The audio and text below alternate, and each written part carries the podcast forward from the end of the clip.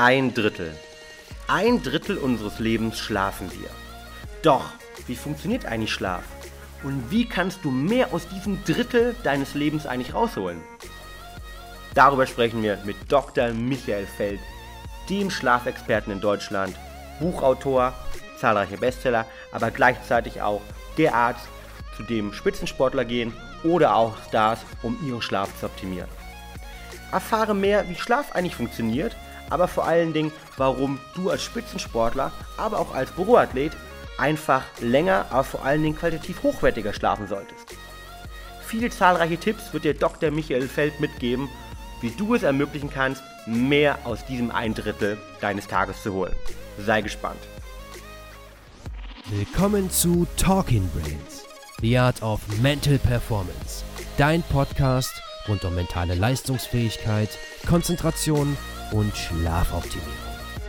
Du willst noch mehr aus dir herausholen, egal ob beim Training, im Büro oder im Hörsaal? Bleib dran und get shit done.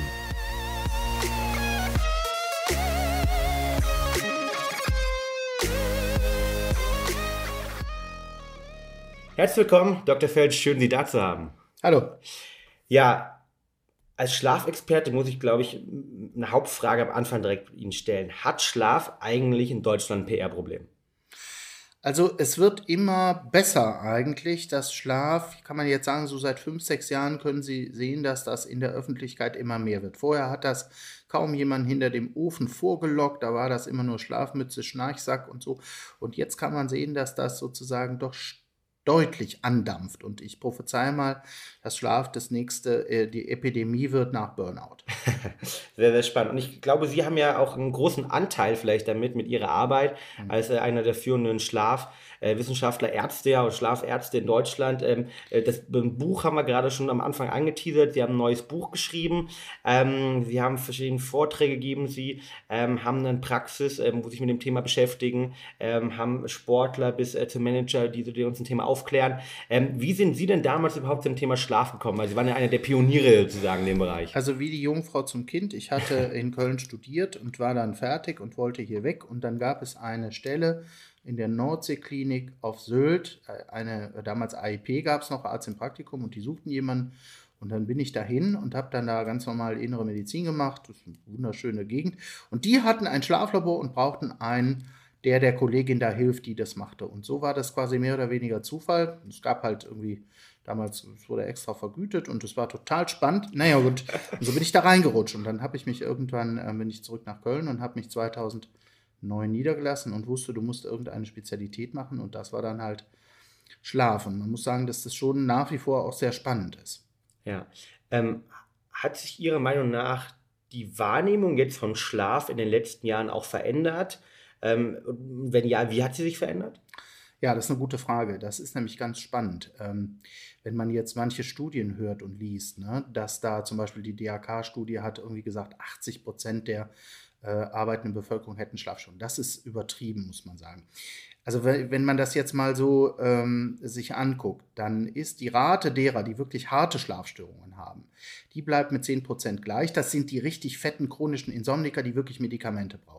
Was wirklich zunimmt, ist die Rate derer, die Schlafprobleme haben, die mal so sind und mal so sind. Und das sind locker 30, 40 Prozent in der Bevölkerung. Und dann kommt noch hinzu, dass jetzt die Aufmerksamkeit für das Thema mehr wird. Und dadurch kommt es zu einem sich selbst verstärkenden Effekt. Das sind Leute, die vorher vielleicht schon gelitten haben, aber irgendwie das nirgendwo gesagt haben, weil sie dachten, naja, musste mit leben. Und jetzt kriegt das Kind einen Namen, man geht zum Arzt, der Arzt schickt weiter und dadurch nimmt das Thema richtig Fahrt auf. Spannend. Und ähm, ist es vielleicht auch verbunden mit einer Veränderung der Wahrnehmung oder der Leistungsgesellschaft, mit einer Veränderung von, von Druck oder ist es eigentlich ähm, einfach ein Punkt, dass man eine Sensibilität des Ganzen bekommt? Weil früher, ich kann mich daran erinnern, ähm, ich habe Lebensberatung früher aber da war es so, je weniger man geschlafen hat, desto besser eigentlich, man konnte mehr arbeiten, um es im Platz zu sagen. Gibt es da eine Veränderung vielleicht auch in der Gesellschaft? Das ist auch eine spannende Frage, ne, die gar nicht so leicht zu beantworten ist. Also es ist schon so, dass der, die Menge dessen, was in den Tag gepackt wird, das wird mehr. Also wir haben eine Leistungs- und Kommunikations- und Informationsverdichtung, also über die modernen Kommunikationsmittel, prasseln pro Tag deutlich mehr Bits und Bytes in das arme Gehirn rein, als noch vor, weiß ich nicht, 20 Jahren, wo das über analoges Telefon und so. Das, und diese Menge, die muss das Gehirn irgendwie verarbeiten. Und wenn das immer mehr wird, dann das führt automatisch schon zu Schlafstörungen. Einfach diese Riesenmenge, die nicht gut verdaut werden kann. Und Verdauungsphase fürs Gehirn ist der Schlaf. Das ist, das kann man sich vorstellen, wie als würde man am Tag so viel fressen. Ja, wenn Sie zu viel Nahrung zu sich nehmen, kriegen Sie es nicht verdaut. Und so ist das aber auch mit der psychischen Nahrung, mit Informationen. Das ist das eine. Dann ist es schon so, dass wir natürlich die Möglichkeit haben, heute über künstliches Licht, Handy, bla, den Tag immer länger zu machen, weil es keinen Drang mehr gibt, schlafen zu müssen. Und dann müsste der Mensch sich disziplinieren. Das macht er aber nicht gerne. Es ist ja auch alles so verführerisch abends. Erst, wir, ich, wir sind ja. ja. selber so, dass man bis kurz vor Schluss Klar. noch im Handy hängt. Und das macht die Nacht kürzer, den Tag länger. Ängste nehmen zu, ne? Dies werden über die Medien Ängste geschürt, ja, Krieg, bla, keine Ahnung, Partner geht weg, Partner bleibt, alles macht Angst. Das sind alles Faktoren, die diese Schlafstörungen verstärken. Also, das heißt, wenn ich es mitgenommen habe, zum einen, ähm, Informationen werden im Schlaf verarbeitet oder müssen im mhm. Schlaf verarbeitet werden und je mehr Informationen ich aufnehme, desto ne, mehr brauche ich eigentlich, muss ich schlafen. Und, ist das korrekt? Ja, desto, oder sagen wir mal, desto äh, besser müsste, also es gibt beim Schlaf gibt es zwei Faktoren, die Dauer und mhm. die Qualität. Und Jetzt kann man durchaus mal eine Zeit lang auf eine Stunde Schlaf verzichten, aber das, der, der Körper will, dass man das irgendwann nachholt, sonst büßt man Performance ein. Und da die meisten Leute heute in den westlichen Industriegesellschaften mit dem Kopf arbeiten, nicht mehr mit dem Körper, also man sitzt am PC und macht nur noch mit der Rübe, ist der Schlaf umso bedeutsamer. Würden wir alle noch mit den Muskeln arbeiten, draußen auf dem Feld, könnten wir auch mit vier, fünf Stunden gut klarkommen, weil die Muskeln viel verzeihlicher sind für Schlafstörungen als die sensiblen Hirnneurone, die so einen hohen Stoffwechsel haben. Und mhm. deswegen sind gerade Leute, die viel mit der Rübe machen, die sind da am meisten gefährdet. Ja. Also wie Sie ja äh, ganz lieb nennen, die ähm, ja, Office-Athleten, Büroathleten, also gerade die brauchen einen besonders hochwertigen Schlaf. Und damit meinen wir nicht nur die Stunden, sondern die Qualität des Schlafes. Genau, die Tiefe. Um, Tiefe um eigentlich am nächsten Tag ihre Leistung zu bringen, um ihre Performance zu bringen, um das alles zu verarbeiten, was am Tag stattfindet. Also wir haben ja Studien gemacht, zum Beispiel letztes Jahr den großen Schlafatlas ähm, und ähm, so schläft Deutschland und eine große Mnet-Umfrage. Und da haben wir zum Beispiel spannende Sachen gesehen. Also sagen wir mal, Singles schlafen zum Beispiel besser als Paare, Paare besser Warum? als Familien. Je mehr Leute im Haushalt sind, desto mehr Störquellen hat man. Ja? Wir haben herausgefunden, dass selbst arbeitslose äh, schlecht gelaunte Leute besser schlafen als gut gelaunte Berufstätige. Ja. Also zwei Dinge. Je mehr Leute im Haushalt und Berufstätigkeit. Das sind eigentlich Schlafstörer. Je, wenn du schon weißt, du musst morgens um eine bestimmte Uhrzeit raus, macht das schon Druck. Die Rentner zum Beispiel oder die keine Arbeit gehen, nachgehen müssen, die haben nicht so einen Druck. Die, da ist, selbst wenn die nachts wach werden, tut das nicht so weh. Und deswegen gehen die in der Regel gar nicht erst zum Arzt, obwohl die vielleicht genauso oft wach werden. Zum Arzt oder Hilfe brauchen hauptsächlich die, die so unter Druck stehen. Also alles, ich sag mal, zwischen 30 und 65. Mhm. Die Leistungsträger, die Sportler, die die Performance bringen müssen, die Mütter mit den Jobs, mit den Babys. Das ist eigentlich unsere Zielgruppe. Mhm. Ähm, Druck ist Druck gleich Stress, weil Stress ja aufgrund des hohen Cortisolspiegel ähm, der Antagonist zum Melatonin ist. Ist das äh, damit auch gemeint? Mit Sicherheit ja. Also äh, es ist nicht der einzige Faktor. Aber es ist sicherlich so, dass chronischer Stress, der nicht abgefrühstückt wird und der kein guter Stress ist, alleine schon über die chronische Erhöhung des Cortisolspiegels das Melatonin sozusagen runterboxt. Ja? Licht boxt das Melatonin runter am späten Abend und Cortisol ist quasi der Dirigent des Tages und wenn das aber chronisch erhöht ist, macht es das Schlafhormon schlecht.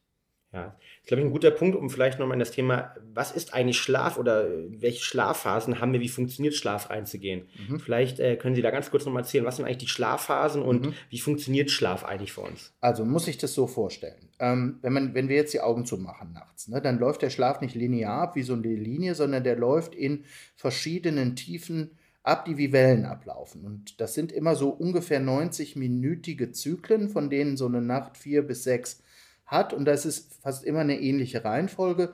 Man rutscht über Leichtschlaf in den Tiefschlaf, wo das Gehirn sehr stark offline ist, wo die Hirnwellen ziemlich langsam sind, wo wir stark von der Außenwelt abgeschottet sind. Und nach einer Zeit Tiefschlaf wird der Schlaf wieder was flacher, was leichter, dann kommt eine erste Traumschlafphase. Und so wechselt sich das immer ab, sodass das richtig wie so eine, ja, wie durch Wellensurfen ist das Schlafen. Und man braucht von all diesen drei Schlafphasen, also Leichtschlaf, Tiefschlaf, Traumschlaf, so und so viel Prozent. Man sagt so 20 bis 25 Prozent Tiefschlaf sollte die Nacht haben, 20 bis 25 REM oder Traumschlaf und der Rest kann Leichtschlaf sein. So, und das ist so Pi mal Daumen das, was der Mensch so braucht. Ja? Und wenn das jetzt aber nachhaltig gestört ist durch Krach, Lärm, keine Ahnung, Stress, Schnarchen, falsches Essen, dann kommst du, kriegst du die Batterie nicht aufgeladen. Mhm. Ähm, was passiert konkret in der Tiefschlafphase? Ist da die Schlafe, wo wir besonders tief auch dann regenerieren? Mhm. Oder was, was passiert dort allgemein? Also der sogenannte Tiefschlaf, das ist wirklich ein Schlafstadium, was insbesondere in der ersten Nachthälfte auftritt, in der zweiten kaum noch, wo ähm, die Erweckbarkeit sehr, sehr schwierig ist. Deswegen nennt man das Tiefschlaf, weil es wirklich ein tiefer Schlaf ist. Das heißt, wenn man die Leute zum Beispiel gen Morgen weckt, aus dem Leichtschlaf, werden die viel schneller wach, als wenn man versucht, die aus dem Tiefschlaf zu wecken. Ja, da braucht man viel länger, man ist viel länger schlaftrunken, weil in den Tiefschlafphasen eher der körperliche Teil unseres Organismus regeneriert. Das heißt Muskeln, Haut, Knochen, Immunsystem. Während in den Leicht- und Traumschlafphasen, gerade in den Traumschlafphasen im REM, eher das Nervensystem und der psychische Teil regeneriert, sodass man tatsächlich sagen kann, der Tiefschlaf gehört eher der biologischen Regeneration, erste Nachthälfte, der REM- und Leichtschlaf eher der psychischen Regeneration, zweite Nachthälfte. Okay, sehr, sehr spannend. Ähm, Jetzt haben wir auch persönlich, wir kriegen sehr, sehr viele Fragen von immer von zwei Arten von Kunden, nämlich zum einen die Büroathleten, die wir schon angesprochen haben, also die Manager, aber auch die alleinerziehenden Mütter, all diejenigen, die Kopfarbeiter, aber auch von vielen, vielen Sportlern. Und äh, deshalb würde ich im Folgenden ganz gerne auf diese Bereiche nochmal mhm. drauf eingehen. Ähm, schauen wir uns doch vielleicht das erstmal die, die Sportler an, die, ähm, wo sie eben schon gesagt haben, okay, eigentlich brauchen wir sozusagen für die Muskeln gar nicht so viel oder für die Arbeit und die muskuläre Arbeit gar nicht so und so viel Schlaf. Das heißt, ähm, ist Schlaf für einen Sportler, als Leistungssportler überhaupt relevant? Also es ist schon relevant und interessanterweise schlafen Sportler im Schnitt ja auch tiefer und länger als Nicht-Sportler. Stimmt, ja. Und Sport verstärkt die Tiefschlafphasen und eine gute Tiefschlafphase ermöglicht wieder mehr Sport, sodass das sich eigentlich ein positiv gegenseitig verstärkender Effekt ist. Auf der anderen Seite ist es so, dass wenn man das jetzt, also wenn man das jetzt rein nur von der körperlichen Arbeit her sieht, beim Sportler geht es ja tatsächlich darum, dass er möglichst hohe Leistungen bringt. Gerade wenn man jetzt in Spitzensport geht, geht es ja wirklich um ums Eingemachte. Da spielt es natürlich dann wieder eine deutlich größere Rolle. Da kann man nicht einfach so sagen, bis fünf Stunden kommt er aus. Generell ist der Muskel verzeihlicher für Schlafstörungen als das Gehirn, aber beim Sportler, der jetzt sozusagen seine Leistung verbessern will, sagen wir mal Bodybuilder im Studio oder ein Leichtathlet oder so, für den ist natürlich schon es genauso wichtig, dass der genug Schlaf hat von der Länge und der Tiefe. Ja? Wobei die Sportler eben den Vorteil haben, dass sie in der Regel durch den Sport besser schlafen. Mhm. Genau, da gibt es ja auch verschiedene Studien halt, ähm, dass man halt durch Sport besser schläft. Ähm, in ihrem Buch, der sich bei auch sehr empfehlen kann, ähm, sowohl im Buchhandel bei Amazon auch erhältlich, kann man später auch mal zurückkommen, habe ich gelesen, dass ähm, Sport, ähm, der Zeitpunkt des Sportes auch relevant eigentlich ist für den, äh, für den guten Schlaf. Ja. Das heißt, und da im Buch wird es, glaube ich, gesagt, dass Abendsport eben besonders nicht besonders gut ist und dass der Vormittags- und Nachmittagssport der optimale ist. Ja, das hat was mit der Körpertemperaturregulation zu tun. Und zwar ist es so, wenn ich mich jetzt sehr intensiv anstrenge, dann geht ja meine Durchblutung rauf und dadurch steigt die Körpertemperatur und auch die Körperkerntemperatur. Tagsüber ist das in Ordnung, aber ab dem späten Abend sinkt die Körperkerntemperatur durch die innere Uhr automatisch ab und bereitet den Körper auf Schlaf vor. Wenn ich also zu spät, und das bedeutet jetzt mal konkret gesagt, also man sollte mindestens eine Stunde, eher zwei Abstand von der letzten intensiven Sporteinheit zum Schlaf haben. Dann hat der Körper genug Zeit, aus dieser hohen Performance durch Blutung, Überwärmung wieder runterzukühlen. Dann ist der Sport förderlich auf den Schlaf, weil dann die Rutsche der Temperatur höher ist. Ich komme von einem höheren Wert und habe mehr Schwung durch die Nacht zu rutschen von der Temperatur. Wenn ich aber zu spät Sport mache, also sagen wir jetzt eine halbe Stunde vorher, Heierbett mich noch total verausgabe, dann ist der Körperkern überwärmt und dann schaffe ich diesen Sprung mit dem Schalter mit der Temperaturregulation nicht mehr. Das gleiche gilt für Sauna. Die Finnen gehen um 18 Uhr in die Sauna, pennen dann super. Wenn ich aber hier versuche, um halb zwölf in die Sauna zu gehen und will um 12 Uhr einschlafen, dann klappt das nicht. Hm, okay, das heißt, wegen Temperatur ist ein Thema. Ähm, wir selbst haben ja auch ähm, viele, viele Kunden im Spitzensportbereich und da wird immer das Thema auch diskutiert, wenn ich jetzt zum Beispiel Champions League, äh, neulich ein Kunde gespielt, ähm, spielt 23.30 Uhr Champions League äh, mit Verlängerung noch, voller Cortisol, voller Adrenalin halt. Auch das ist wahrscheinlich nicht förderlich für den Schlaf dann. Im Prinzip nicht. Nun muss man allerdings fairerweise sagen, die, die Fußballer, das sind ja oft sehr junge Kerle. Und je jünger du, wenn du jetzt so um die 19, 20, 21, das ist eigentlich ein Alter, wo man relativ gut alles wegsteckt, muss man sagen. Die schlafen dann eben Stimmt, trotzdem, ja. wenn die nicht gerade Playstation spielen. Ja? Aber sobald man jetzt etwas älter wird oder so, dann bekommt es einfach eine stärkere Relevanz. Es kann natürlich auch sein, es gibt auch sicherlich unter den Leistungsfußballern welche, die, die genetisch schon anfällig sind für Schlafstörungen. Und für die ist das natürlich dann schon ähm, bedeutsam. Ne? Auch wenn jetzt, sagen wir mal, wenn die jetzt zum Beispiel auch woanders spielen, in einer anderen Zeitzone, wie viele Tage haben die Zeit, sich an die neue Zeitzone zu adaptieren? Das kann bei den Sensiblen schon auch was machen, ne? auch bei einem jungen Menschen. Ähm, ich weiß ähm, von dem deutschen Olympiateam, dass auch dort sich regelmäßig natürlich in der Vorbereitung auf die Olympischen Spiele mit den Zeitzonen beschäftigt wird. Ähm, es wird sich damit beschäftigt, wie man ähm, sozusagen seine Wettkämpfe ähm, ja vorher schon trainieren kann, wenn sie halt zu anderen Zeitpunkten stattfindet. Ähm, oder auch, was ich jetzt mitbekommen habe, ähm, ist, dass zum Beispiel im Olympischen Dorf viele Leute Alufolie mitnehmen, um es komplett dunkel zu machen. Womit hängt das denn zusammen? Das ist ja interessant.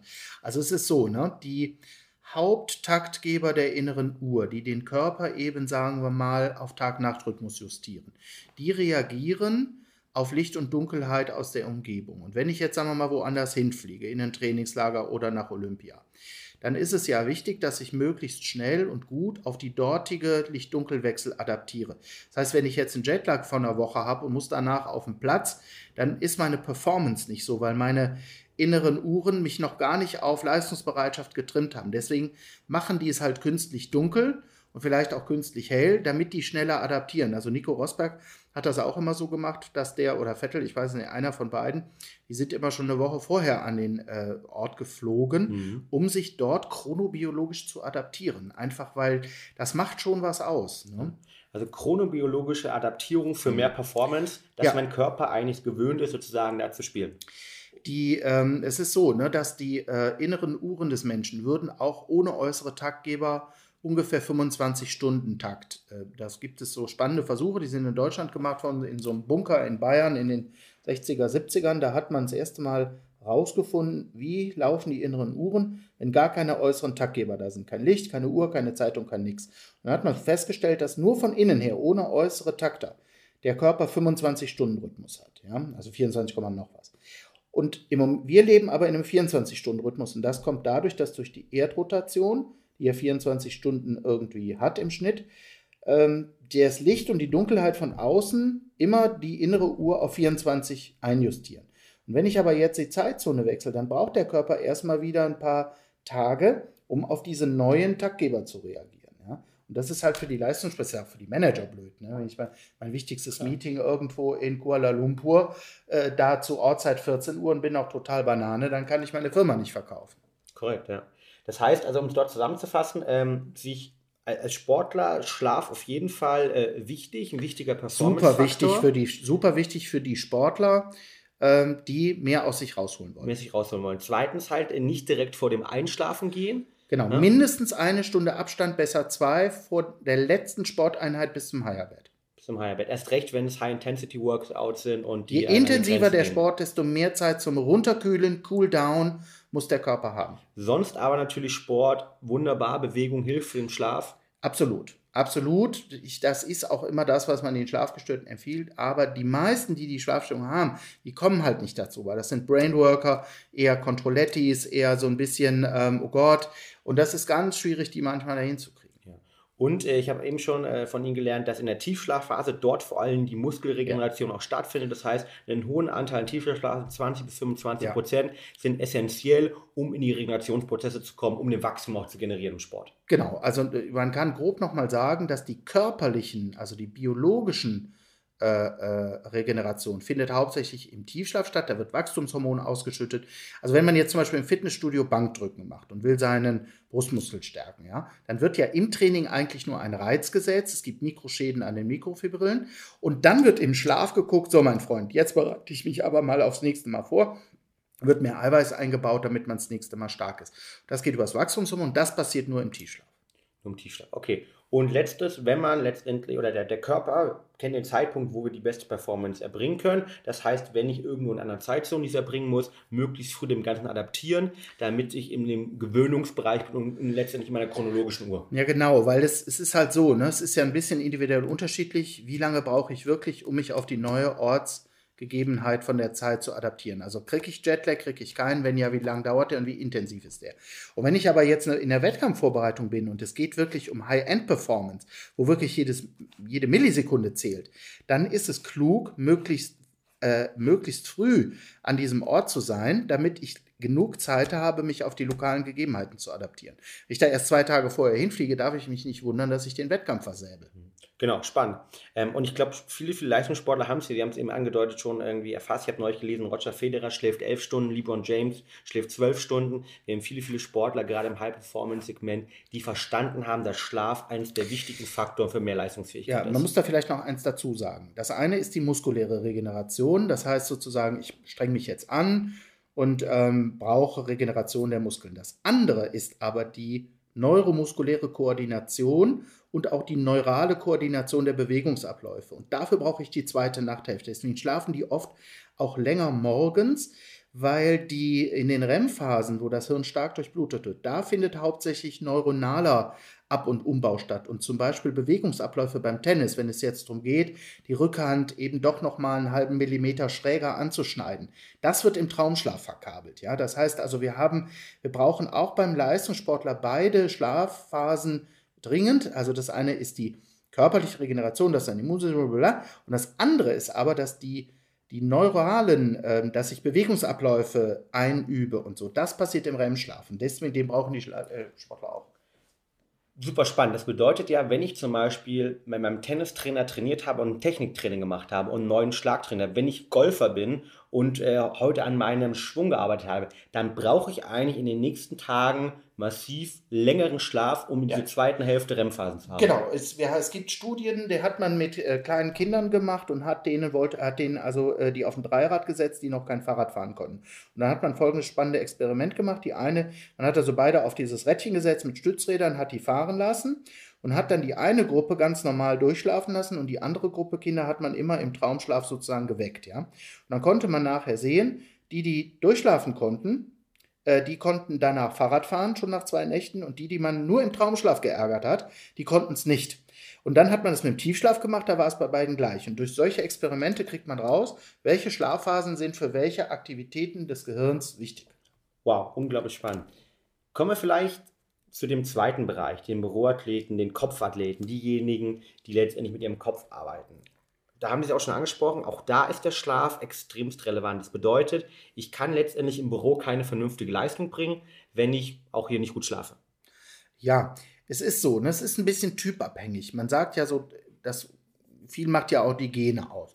Und wenn jetzt meine Mutter schon Schlafstörungen hatte und die Oma auch, dann ist die Wahrscheinlichkeit, dass ich das habe, verdammt hoch. Und dann bin ich, egal was ich mache oder so, wahrscheinlich vulnerabel. Und auf der anderen Seite gibt es aber auch robuste Schlaftypen, die genetisch einfach da kein Problem mit haben die können auch unter Stress oder sonst was funktionieren, die und pennen immer. Die sind sehr beneidenswert. Generell muss man aber sagen, dass dieses Arbeiten nur mit dem Kopf im künstlichen Licht, kaum noch richtig raus, zu wenig Bewegung, zu wenig Entspannung, das ist halt blöd für den Schlaf. Ja? Und dann, meine, das ein klassisches, ganz klassisches Beispiel ist der Pilot. Ja? Der Pilot arbeitet wenig mit dem Körper, der muss unglaublich viele Informationen gleichzeitig mit seinem Gehirn auf dem Sender haben, wenn er da im Cockpit ist. Die haben unregelmäßige Arbeitszeiten, die haben äh, Schichtpläne, die sind körperlich dann, dann nicht ausgelastet. Das ist, sagen wir der prädestinierte Beruf, warum Schlafstörungen gefährlich sind. Also wir haben das alles untersucht, wir haben die in den Simulator gesetzt, das war nicht so schön. Hm, hm spannend. Ich habe auf, auf dem Weg hierhin heute nach Köln auch mit einem ähm, Offizier ähm, der Luftwaffe gesprochen, der ganz genau das Gleiche gesagt hat. Ja. Auch da natürlich ähm, vielleicht sogar noch einen Schritt ähm, größer, immer im Alarmzustand halt, ja. Ähm, Aufsteigen mit einer Staffel, wenn hier irgendwie ein Flugzeug in den Luftraum eindringt, ähm, das irgendwie sich nicht zu erkennen gibt. immer sozusagen auch mit der, mit der Gefahr, dass man dort eingreifen muss. das heißt letztendlich, diese Person bräuchten ja dann aber erst recht eigentlich einen guten Schlaf, um das Ganze zu verarbeiten. Ähm, schlafen dann ja nicht, das ist ja dann so ein Teufelskreislauf, der dadurch entsteht. Ja, ja, klar. Ne? Und es ist halt so, dieses, bei den Piloten nennt man es ja Fatigue-Management, dieses Müdigkeitsmanagement, das ist ja ganz hohen Stellenwert, weil die, wir wissen halt, dass die Reaktionszeiten sich verlangsamen durch solche Schlafstörungen. Ja? Das heißt, äh, die, diese Sekunde, die ich brauche, die ich dann auf einmal vielleicht länger brauche, um auf einen Notfall zu reagieren oder die habe ich dann nicht. Ne? Und das ist was, äh, das kann man nachweisen.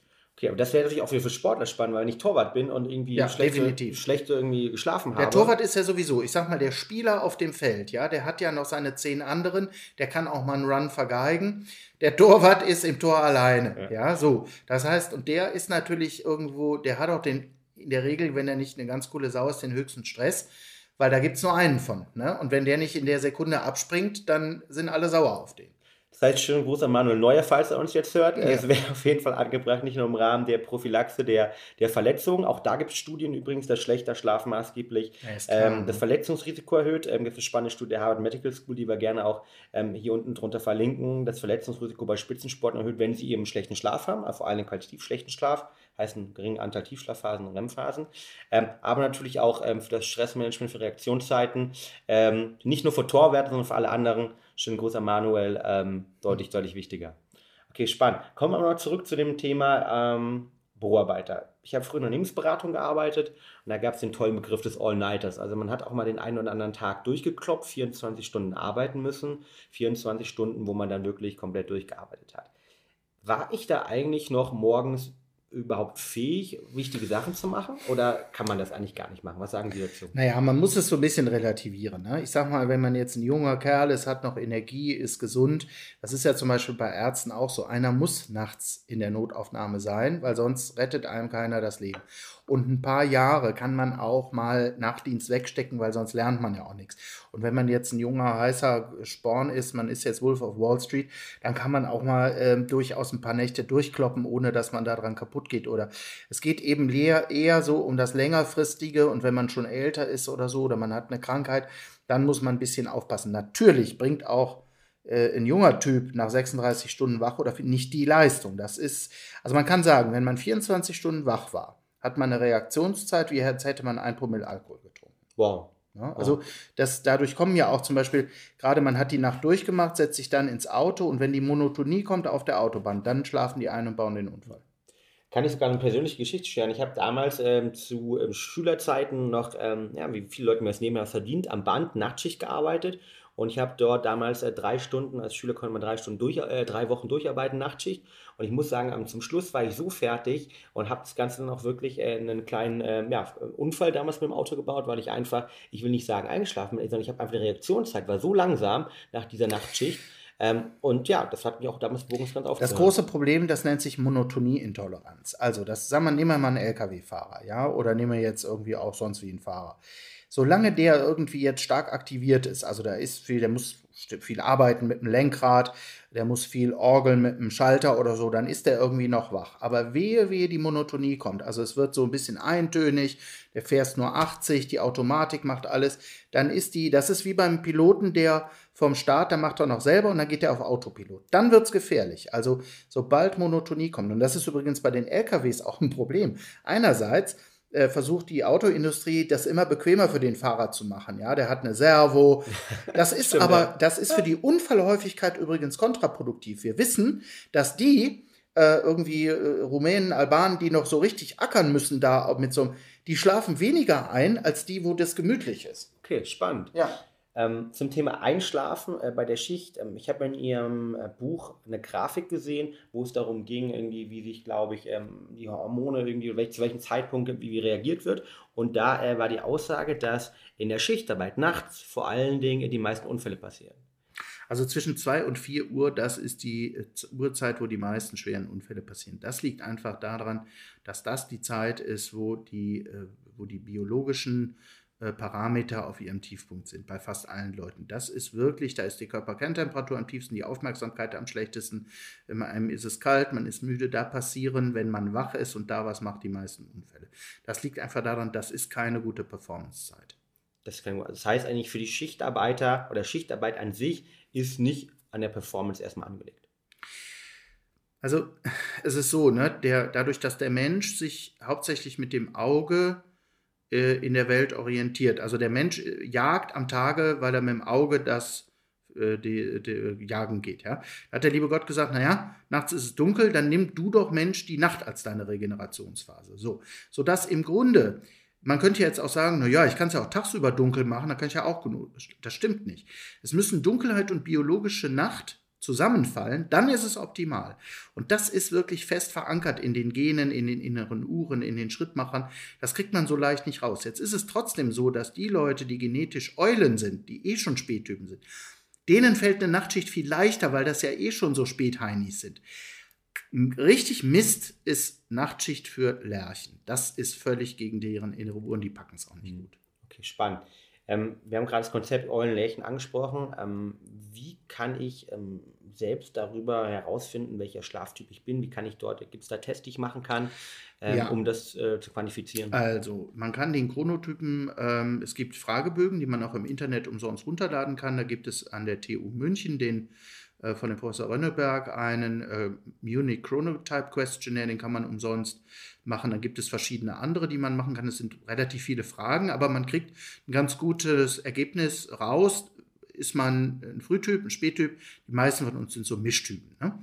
Und ähm, es wird in Zukunft Gentests geben, die man einfach mit einem Wattestäbchen an der Mundschleimhaut abstreift, schickt das irgendwo hin und dann kommt zurück, was du für ein Typ bist. Und das ist eigentlich, glaube ich, ganz spannend, weil die Arbeitswelt unter dem Druck, unter dem die steht, in vielen Berufen davon profitieren wird, dass äh, Mitarbeiter anhand ihres Chronotyps eingesetzt werden, dass die Lerche eben früh arbeitet und früh nach Hause geht und die Eule spät und spät. Spannend. Das heißt, die Flexibilität am ja. Arbeitsplatz ähm, ist eigentlich auch über unsere Chronotypen bedingt, Definitiv. beziehungsweise sorgt dafür, wenn ich nach meinem Chronotyp lebe, Absolut. nach dem arbeite, dass ich mehr Performance generiere. Absolut. Kann. Es gibt ja. natürlich einen einfachen Trick, den wir im Moment, bis der Gentest mal im Markt ist, ähm, anwenden kann. Man sagt den Leuten zum Beispiel, dass man im Urlaub am besten so seinen Chronotyp rausfindet wenn du noch mal die Zeit hast, zwei Wochen in Urlaub zu fahren, dass du einfach so guckst, wann werde ich denn von mir aus müde, ohne Druck, ohne zeitlichen Druck, ohne Alltagspflichten und wann ist meine präferierte Aufstehzeit ohne Wecker.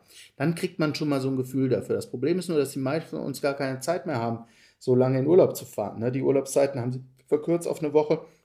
Deswegen wird es bald diesen Gentest geben. Ja.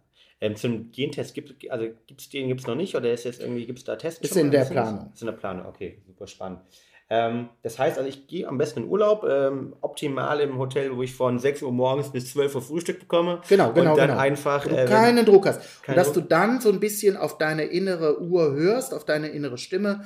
Äh, wann werde ich müde? Das ist so meine Zeit. Ist, bin ich eher so ein halb elf Typ, eine elf. Ein, so, ne? Und dafür braucht man natürlich so ein bisschen, weil man will mal was trinken und so. Aber dann kriegt man so mal so ein Gespür ja. für sich. Okay. Ne? Aber dann auch ins Bett gehen, wenn ich, wenn ich müde werde. Eigentlich schon, ja. ja. Weil das ist man kann ja heute, wenn man im Alltag ist, hat man so viel Fremdbestimmung, so viel mhm. Fremdtaktung, was noch zu tun ist, dass man das gar nicht mehr spürt.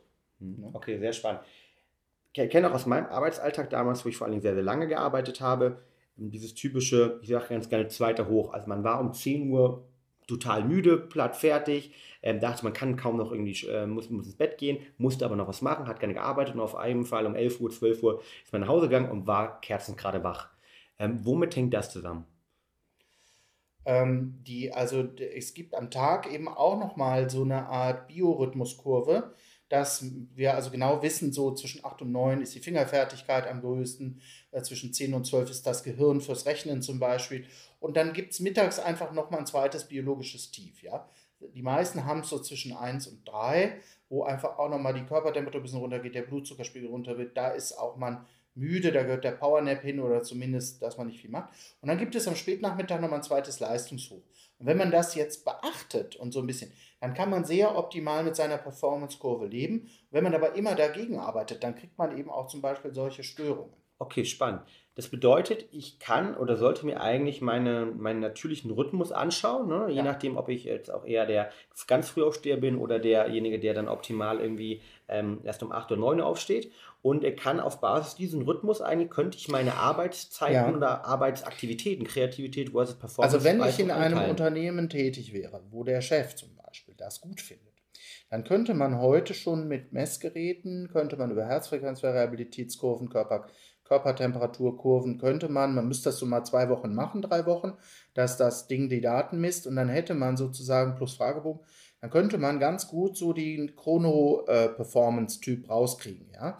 Und wenn man dann sein wichtigstes Meeting äh, zum Beispiel eben nicht auf 13 Uhr legt, wo man rotzmüde ist, sondern auf 16 Uhr, wo man jetzt von seiner, wo man weiß, hey, meine inneren Uhren machen jetzt wieder richtig mich fit, dann hat man einfach die höhere Ausbeute. Und für den Sportler wäre das auch gut. Gerade wenn es jetzt, also bei Mannschaftssporten ist es ja schwierig, musste viele Leute unter einen Hut kriegen, aber zum Beispiel bei Einzelsportarten, beim Tennisspieler, wenn der wüsste, boah geil, ich habe jetzt gesehen über die letzten Wochen, dass immer um 17 Uhr, sagen wir mal, meine Performancezeit die beste ist, dann legt er doch sein Training dahin. Dann mhm. hat der, holt er doch viel mehr aus sich raus. Super spannend. Und ähm, Sie sagten gerade, das kann ich messen über Herzfrequenzvariabilität, äh, Cortisolniveau. Also, also es ist bisher, gibt es jetzt noch kein richtig gutes Einzelding, was, aber es gibt verschiedene Parameter, die man am besten zusammennehmen könnte, um das rauszukriegen. Ja? Das eine ist sicherlich die Kurve der Herzfrequenzvariabilität, wobei die oft störanfällig ist für sich alleine. Körpertemperatur. Es gibt Dinger, die kann man ins Innenohr stecken. Äh, man, es gibt auch äh, Temperaturmessgeräte, äh, die man am Handgelenk tragen kann. Und wenn man jetzt mehrere Parameter zusammenmixt, dann kann man einen Score daraus bilden und dann kann man sehen, hey, dann kann man ziemlich gut so den eigenen äh, Biorhythmus sehen. Spannend. Ähm, inwieweit, ich habe neulich einen ähm, Cortisol-Speicheltest gemacht, mhm. wo ich sieben, acht Mal am Tag ähm, mhm. Cortisol abgenommen habe. Und ähm, auch das also Cortisolniveau hat ja auch wiederum aufgrund genau. des ähm, zirkadianischen Rhythmus ähm, eine gewisse, ähm, ja, einen gewissen Rhythmus. Mhm. Ähm, ist, hat das auch eine Auswirkung? Kann man das ja. auch untersuchen? Ja, also das ist auch, das ist halt ja, sagen wir mal jetzt für den Alltag immer ein bisschen aufwendig. Aber das ist zum Beispiel auch, also wenn wir jetzt zum Beispiel das noch dazu nehme, das Cortisol-Tagesprofil, ja, würde das messen, dann kriegt man sehr gute Werte eigentlich hin, was bin ich für ein Typ, wie ist mein Rhythmus, ja, wann habe ich mein Hoch, wann habe ich mein Tief. Bei dem Cortisol ist es, man muss es halt, ist ein bisschen aufwendig, man müsste es eigentlich mehrfach hintereinander machen, damit man eine gute Aussage hat, weil der eben der ist stark störbar, eben du kriegst irgendwo, erschreckst dich, zack, ist der wieder hoch und macht wieder was anderes. Aber wenn man das ein paar Mal macht, plus, plus, dann kriegt man gute Aussagen. Sehr spannend. Also eigentlich eine spannende Business-Idee. Absolute Business-Idee. Cool. Ähm, das heißt also Leistungsprofil auf Basis. Absolut. Biologischer ähm, Marker. Biologischer Marker. Chronorhythmischer Marker. Chronorhythmischer und sowas gibt es so auch noch nicht. Und das wird die Zukunft sein, weil der Druck auf diese klassische Trennung, das ist Tag, das ist Nacht, äh, hier ist irgendwie Mittagspause. Das wird sich unter dem Druck, wo es immer enger wird, auch für die Unternehmen, dass sie wirklich auf Kante nähen, ist es doch viel äh, besser oder auch beim Sportler, der jetzt schon, wo es um Sekundenbruchteile geht, ob ich gewinne oder nicht, sind doch solche Sachen längst überfällig, muss man sagen. Ja? Klar. Dass ich, ne? Du hast recht, ich meine, im Sport geht es um Millionen teilweise und wenn ich da irgendwie nur 3, 4, 5 Prozent das Ganze verbessern kann oder einem Manager, der 200, 300, 500.000 Euro im Jahr verdient, äh, das irgendwie... Es wird auch so laufen. Es wird ja nicht nur kommen, dass wir unsere individuelle Chronorhythmus-Power-Kurve irgendwann kennen. Es wird auch so laufen, dass diese starre Monoblock-Nachtschlaf mit diesem, das muss am Stück sein, das wird sich nicht mehr halten lassen, weil wenn ich in einem Unternehmen arbeite, was weltweit operiert und die Amerikaner mit den Chinesen, mit den Europäern eine Telco- oder Videokonferenz machen, dann habe ich im Moment ja immer nur sehr enge Zeitfenster. Ich muss mir meistens versuchen, wo die gerade noch nicht im Bett sind und die schon auf sind. Das ist äh, ineffektiv. Effektiver wäre es, ich habe ein globales Unternehmen, kann das steuern, dass die zum Beispiel in Etappen schlafen, also so ein bisschen polyphasisch. Ja? Also dann habe ich viel mehr Austauschzeit zwischen meinen globalen Partnern und kann wow. die Effizienz erhöhen. Ja, spannend. Also polyphasisch nochmal zum, zum Recap. Also polyphasisch bedeutet, ich schlafe nicht mono, also einmal durch. Nicht einmal durch, sondern mehrere hm. Phasen am Tag, wo sich also öfter Wach und Schlaf abwechseln. Spannend. Ähm, Cristiano Ronaldo macht das ja zum Beispiel als einer der bekanntesten Sportler. Ja. Ähm, lohnt sich das insgesamt für, für jeden? Lohnt sich das für Sportler? Also diese Ronaldo-Geschichte ist halt so, das wird er auch nur in der Wettkampfvorbereitung machen, weil das sonst äh, völlig sozial deprivierend ist. Also das klappt dann, wenn alle das so machen. Wenn der jetzt der Einzige ist, dann kann der nicht mehr mit dem Lambo zum, äh, weil er ja dann immer müde ist. Also ja. man muss sagen, dass diese Modelle, diese polyphasischen Schlafmodelle schon funktionieren. Sie funktionieren aber umso besser, je mehr Leute in meiner sozialen Gruppe das machen. Ja? Weil sonst, wenn ich der Einzige bin, dann habe ich keine Sozialkontakte mehr. Dann laufe ich gegen die soziale Uhr und das ist wieder kontraproduktiv. kontraproduktiv. Aber von Performance-Gesichtspunkten, Schlafgesichtspunkten, Schlafqualitätsgesichtspunkten nicht schädlich, sondern kann sogar positiv sich auswirken. Nicht schädlich kann positiv sein, wobei es hier, glaube ich, doch wichtig wäre, vorher mal was zu messen. Eben, wie ist mein individueller Typus, wie ist mein individueller Rhythmus, eben Cortisol, Herzfrequenz, so, so damit ich, und wenn ich das weiß, dann kann ich auch die Art des polyphasischen Schlafs. Es gibt da ja verschiedene Modelle, Ubermann oder triphasisch oder so. Dann kann ich das optimieren für die Einzelperson. Spannend. Also da auch wieder nicht nur bei meiner Performance-Kurve Individualität auf den Einzelnen zugeschnitten ist eigentlich essentiell, um wirklich hundertprozentige Aussagen machen zu können. Ja, und je, äh, je differenzierter, je höher in der Leistungshierarchie und je mehr es wirklich um ganz feine Unterschiede geht, desto wichtiger und bedeutsamer wird sowas werden. Wenn ich jetzt in einer Großgruppe Sport mache, bin jetzt in so einem Fischerchor Volleyballclub, dann spielt der Einzelne, dann kann der auch mal schlapp machen. Ja? ja? Das spielt nicht so eine Rolle, der wird mitgezogen. Aber wenn ich einen Einzelkämpfer bin und das ist Olympia-Vorbereitung und ich habe vier Jahre darauf hintrainiert und ausgerechnet dann kacke ich ab, das ist der Horror. Extrem spannend. Ich habe also mit Moritz Fürste, dem äh, deutschen Hockeygott äh, schlechthin, auch einen Podcast vor zwei Wochen gemacht, ähm, der gesagt hat, genau, für ihn war es manchmal auch relativ egal mit der Regeneration, weil er war dann, er hat Gas gegeben und er war halt einer von vielen ne, im Team und es gab die schlechten Tage auch mal, die konnte man ausgleichen, nicht andere, aber natürlich gerade vor allem im Einzelsport, wo man eben hundertprozentig auf den Golfschwung, hundertprozentig das Tennisspiel auf sich alleine angewiesen ist. Ich meine, da macht es einen wenn Unterschied. Dir, wenn Sie sich heute mal angucken, ja, dass die Unterschiede in der Formel 1 oder jetzt wie wenig oder in der Leichtathletik, dass das da um wie viel 100 Meter, Millisekunden. Millisekunden und da ist es schon entscheidend, ja. Das heißt jetzt nicht, dass der Einzelne nur weil er mal eine schlechte äh, Nacht geschlafen hat, nicht doch noch die Goldmedaille kriegt, ja, weil das ja eben multifaktoriell ist.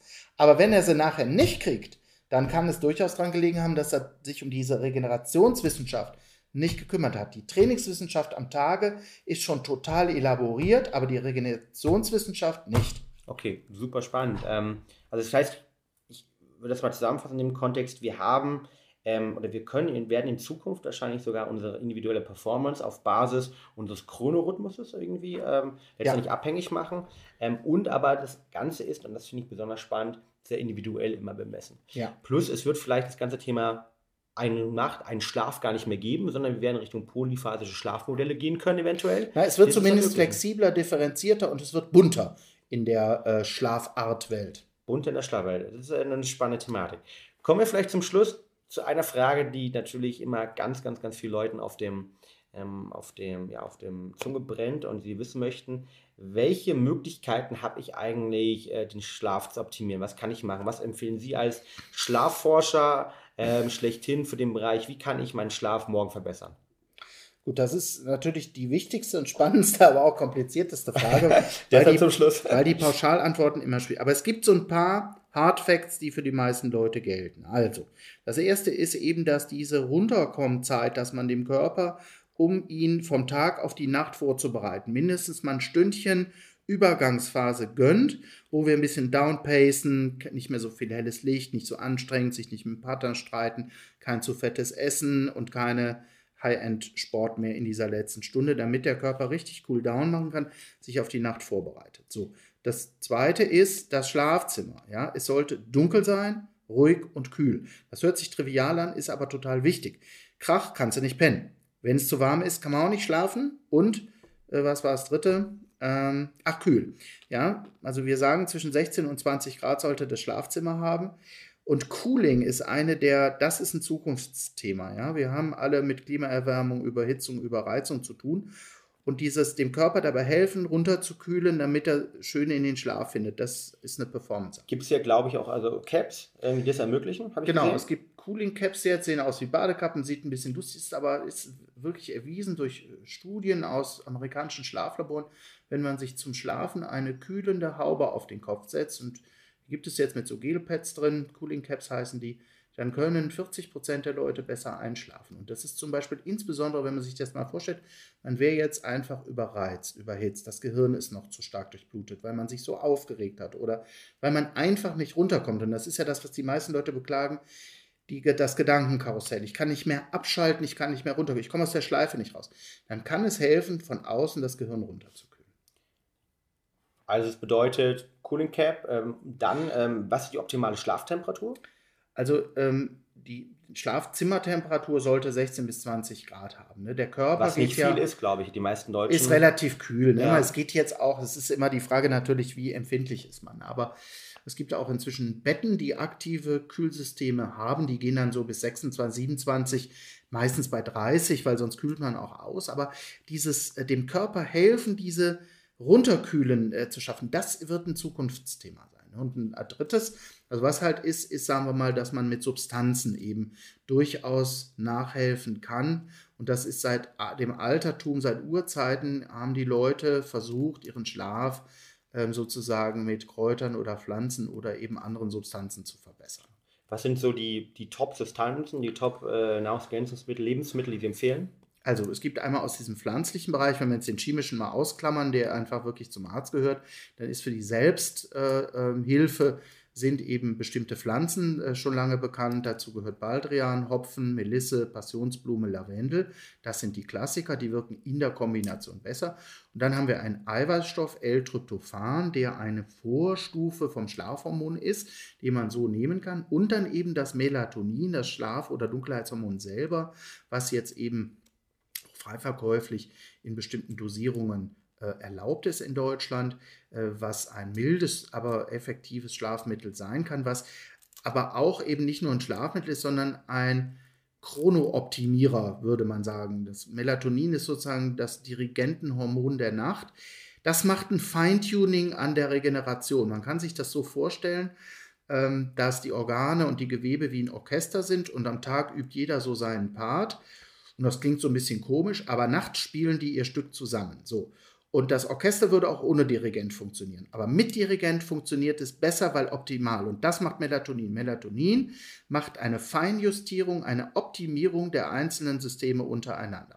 Also der Dirigent des Tag und der Nacht sozusagen. Der Tagesdirigent ist das Cortisol und der Nachtdirigent ist das Melatonin. Das ist auch der Grund, warum man eigentlich nicht so hohe Dosen an Melatonin braucht, sondern weil wir wissen, dass man mit niedrigen Dosierungen teilweise sogar bessere Effekte erreicht, weil die niedrigen Dosierungen von der Melatonin die körpereigene Produktion eher noch unterstützen, wohingegen zu hohe Melatonin-Konzentrationen bei manchen Leuten die körpereigene eher wieder unterdrücken. Ja, und Melatonin ist ein Dunkelheitshormon. Das Spannende ist, dass nachtaktive Tiere, also Eulen, Mäuse, auch nachts einen hohen Melatoninspiegel haben, obwohl die ja dann wach sind. So, das Melatonin ist Dunkelheit in chemischer Form und sagt den Zellen so, Freunde, jetzt macht ihr mal das, was ihr am besten könnt, wenn es dunkel ist. Ich koordiniere euch mal. Spannend, genau. Das ist auch der Grund, warum wir 0,3 bis ähm, ja, 1 Milligramm immer empfehlen ja, und natürlich auch in, in, den Produkten haben. Ganz genau, um das zu schaffen. Da gibt es auch eine spannende äh, Metastudie vom MIT, die wir auch gerne mal verlinken können. Ähm, ich würde ganz gerne noch auf den Punkt ähm, Dunkelheit an sich eingehen. Wir kennen das alle aus der Großstadt. Ich lebe selbst in Berlin. Es ist laut, es ist auch nicht immer dunkel. Ähm, erst recht, wenn man vielleicht noch eine Straßenlaterne neben sich hat. Ähm, wie stehen Sie persönlich zu dem ganzen Thema Schlafmasken? Also äh, es gibt einige, es ist halt gerade so bei Frauen beliebt mit den Schlafmasken. Ne? Aber man hat sie ja auch in jedem Flugzeug ne? und da benutzt man sie witzigerweise auch. Also eigentlich sind die schon förderlich. Ne? Wenn ich es jetzt eh dunkel habe und so, dann brauche ich auch keine Schlafmaske. Aber wenn es macht schon was aus, den Lichteinfall auf die Netzhaut abends und nachts zu begrenzen. Und wenn ich jetzt irgendwo bin, wo ich das nicht steuern kann, wo irgendwie noch durch die Rollladen was kommt, macht eine Schlafbrille Sinn. Am besten sogar, wenn die noch ein bisschen kühlt, dann hast du beides in einem. Gut, ähm, also schlafende äh, Schlafmaske inklusive Cooling Cap oder Cooling Zum Beispiel, Thematik ne? optimal. Ja, also wie gesagt, man kann mit relativ simplen Features kann man den Schlaf optimieren. Man kann auch zum Beispiel über Aromen und Gerüche gehen. Also es ist zum Beispiel so, ähm, es gibt so Präparate, wo Gardenie drin ist und es gibt äh, sehr hochrenommierte Studien, die zeigen, dass Gardenienduft, der in Konzentration sehr teuer ist, aber der wirkt wie Valium. Also das geht übers Blut und das wirkt im Gehirn wie Valium. Ja? Also man kann mit Gardenienduft sich in den Schlaf bringen. Spannend. Wissen Sie, wie das biochemisch funktioniert oder wurde es in der Studie erwähnt? Ja, die, die, es geht auf die Benzodiazepinrezeptoren. Also der, die Gardenienmoleküle besetzen im Hirn die gleichen Rezeptoren wie die Benzodiazepine, also Valium, Librium und so weiter. Es wird so als Öl angeboten, da gibt es ein Präparat, so ein Nachtöl, da sind auch Bergamott und sowas drin und das kann man sich auf die Haut sprühen, kann dann riechen und dann ist jetzt keine Narkose, ne? ist ein Lifestyle-Präparat, aber macht angenehm müde. Hm, spannend. Ähm, ich habe neulich äh, mit einem ähm, Biohacker, der sich auch sehr still mit Schlaf äh, beschäftigt, der gerade ähm, Schlaftracking macht auf Basis ähm, einer Zwirbelhölzer, mhm. die als Dufte nimmt. Wirkt das dann ähnlich eventuell? Weil er sieht da genau die gleichen Erfahrungen. Ja, also ähm, Zirbe, also die Zirben, äh, ätherischen Öle aus der Zirbe haben auch, da gibt es eine Studie aus Österreich, da hat man gesehen, dass die Herzfrequenzvariabilität und die Herzfrequenz an sich nachts sich optimiert, wenn man diese äh, Substanzen aus der Zirbe einatmet. Die Gardenie ist noch potenter, wobei sie auch teurer ist. Die Zirbe ist leichter verfügbar. Diese Zirbenspäne, die sind ja sozusagen Abfall werden Abfall. teuer verkauft. Es ist immer auch ein bisschen Zauberei dabei, hat aber tatsächlich auch einen Effekt. Okay, das heißt, auch über Düfte kann ich letztendlich ja. versuchen, ähm, Aromen, biochemisch Düfte, erklärt. Absolut. Und ich meine, man muss sich vorstellen, je mehr Sinne des Menschen gleichzeitig zum Beispiel downgepaced werden, ja, aktiv runtergetunt, desto intensiver wird das. Wenn ich jetzt nur eine Cooling Cap aufhabe, habe ich so und so viel Prozent Effekt. Wenn ich eine Cooling Cap plus Schlafmaske habe, habe ich so und so viel Prozent Effekt. Wenn ich noch einen Duft dazu habe, habe ich so viel. Und wenn ich doch irgendwie einen Downpace Sound oder Melatonin nehme, habe ich so und so viel Prozent. Das ist wie ein Menü. Man bestellt nicht montags das Steak, dienstags die Pommes, mittwochs den Salat. Man will das gleichzeitig auf dem Teller, weil nur dadurch der Geschmack und die Sattigkeit kommt. Und so ist es beim Schlaf. Der ist aus so vielen Faktoren beeinflussbar, dass man ihn eigentlich auch aus verschiedenen Ecken gleichzeitig optimieren sollte. Das heißt, man sollte niemals eigentlich sich nur auf eine Thematik verlassen, sondern optimal versuchen, möglichst viele Sachen mit reinzunehmen, bei jeder Prozentpunkt sozusagen. Eigentlich ähm, schon. Das hilft. ist wie eine Komposition und ein Menü. Wenn man sich wirklich um seinen Schlaf kümmern will und will jetzt ohne Chemie und ohne Technik was machen, dann sollte man eben über möglichst äh, viele Sinnesqualitäten irgendwie gucken. Also, dass es gut riecht, dass es frisch ist, dass es dunkel ist, dass es kühl ist. Und da gibt es überall Helfer für. Ich glaube, das ist schon eines der, der wichtigsten Takeaway äh, dieses Podcasts. Also ich glaube, ähm, das Menü Schlaf als Menü zu sehen, um dort einiges zu machen, ähm, ein, ein glaube ich, eine ganz, ganz wichtige Erkenntnis und auch eine Sache, die man natürlich machen kann. Und bei vielen den Tipps haben wir heute schon auch angesprochen. Ähm, genau, dann würde ich vorschlagen, als letzten Punkt, ähm, den wir vielleicht nochmal ansprechen, ist das ganze Thema ähm, Tracking an sich. Ja? Ich, wenn ich meinen Schlaf verbessern will, die Tipps haben wir gerade schon drüber gesprochen, ich fasse später auch nochmal zusammen ähm, möchte ich natürlich das Ganze vielleicht auch evaluieren und wirklich gucken, ob ich die 25% Tiefschlafphasenanteil optimal erreiche. Was schlagen Sie da vor, um meinen Schlaf trackbar, messbar zu machen? Also, ähm, es gibt natürlich sehr, ähm, sagen wir mal, gut handelbare, preiswerte äh, Fitness-Tracker als Armbänder, Wearables, die ähm, aber. Die Apple Watch zum Beispiel jetzt dran mit, mit, mit mhm. Sachen, ist das eine Option erstmal? Ist absolut eine Option. Man muss natürlich nur immer gucken, was messen die wirklich. Ja? Je einfacher zu tragen, desto rudimentärer oft die äh, Aussage. In den meisten Wearables ist ein reiner Aktimeter, ein Beschleunigungssensor drin, der sozusagen meine Bewegungsaktivität misst. Bewege ich mich viel, bin ich wahrscheinlich wach. Bewege ich mich wenig, ist es vielleicht Leichtschlaf. Bewege ich mich gar nicht, ist es Tiefschlaf oder Tod. Wenn ich mehr wissen will, ja, brauche ich eigentlich schon eine etwas bessere Messtechnik und im Moment wäre da sozusagen im Consumer-Bereich führend die Ballistokardiographie. Das ist eine Folie, da gibt es ähm, verschiedene Hersteller, ähm, die diese Geräte kosten so um die 120 Euro. Kann man Haben Sie eine Empfehlung? Ja, also äh, Beurer Sleep Expert SE80 ist sicherlich der führende dort. Es gibt von anderen Firmen auch noch Medisana, Sanyo, die machen alle jetzt so Dinge, aber Beurer hatte den ersten. Verlinkt mal unten. Ja, ne, das ist ein sehr schönes Ding, was man sich einfach unter die Matratze legt, tut es in die Steckdose, man hat eine App und über die Messtechnik, der misst also Herzfrequenzvariabilität, Herzfrequenz, Atemfrequenzvariabilität, Atemfrequenz und Beschleunigung. Und aus diesen äh, Parametern bildet der einen Score, der relativ gut ähm, abbildet, wie viel habe ich geschlafen, wie tief habe ich geschlafen, welche Störungen sind da drin. Ist kein Profigerät, aber hat ein relativ gutes Match mit Profigeräten. Das heißt spannend. Also entweder über die normalen Fitness-Tracker, über die ganzen Apps, die ich da habe. Ähm, es gibt ja mittlerweile auch Ringe, Aurora, ähm, zum Beispiel ein Ring, der auch, glaube ich, Herzfrequenzvariabilität misst, gleichzeitig den Schlaf äh, misst ja gewisse Sensorik oder dann halt die etwas professionelleren äh, Tracker wie der je, je besser ich es wissen will, desto eher sollte ich mir einfach, das stört mich ja auch nicht, es ist kontaktlos, würde ich mir so einen Beurer-Sensor holen, würde den, oder von einer anderen Firma, aber eben so einen Ballistokardiografen und würde mir den unter die Matratze packen. Da habe ich einfach preisgünstig eine ziemlich gut valide Schlafmessung.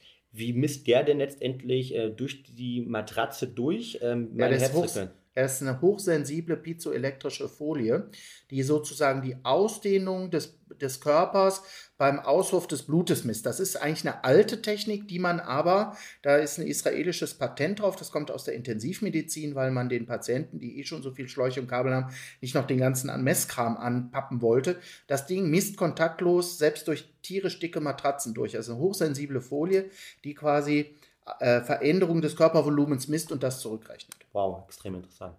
Gut, das heißt, ähm, um die, die letzten Minuten mal zusammenzufassen, Schlaftipps, Schlafhacks ganz klar, ähm, möglichst kühler schlafen halt, Cooling Caps sind eine Option. Wir haben gesagt, es sollte ruhig sein, damit kann man Oropax arbeiten, insgesamt ruhig. Je mehr Leute ähm, im Haus sind, haben wir am Anfang auch gesagt, desto, desto schlechter ist da. Ähm, wir haben das ganze Thema natürlich auch, dass wir möglichst dunkel schlafen sollten. Ähm, wir können das Ganze alles messen und trackbar machen. Das ist natürlich besonders wichtig, wenn ich halt ähm, gewisse ähm, Produkte nutze, sei es jetzt L-Tryptophan vorgeschlagen, äh, Melatonin vorgeschlagen, die Pflanzenextrakte, ähm, die ich nutzen kann, Melisse, Hopfen, äh, Baldrian, Passionsblumenextrakt, aber auch Düfte können mir helfen, um sozusagen in den Schlaf zu kommen.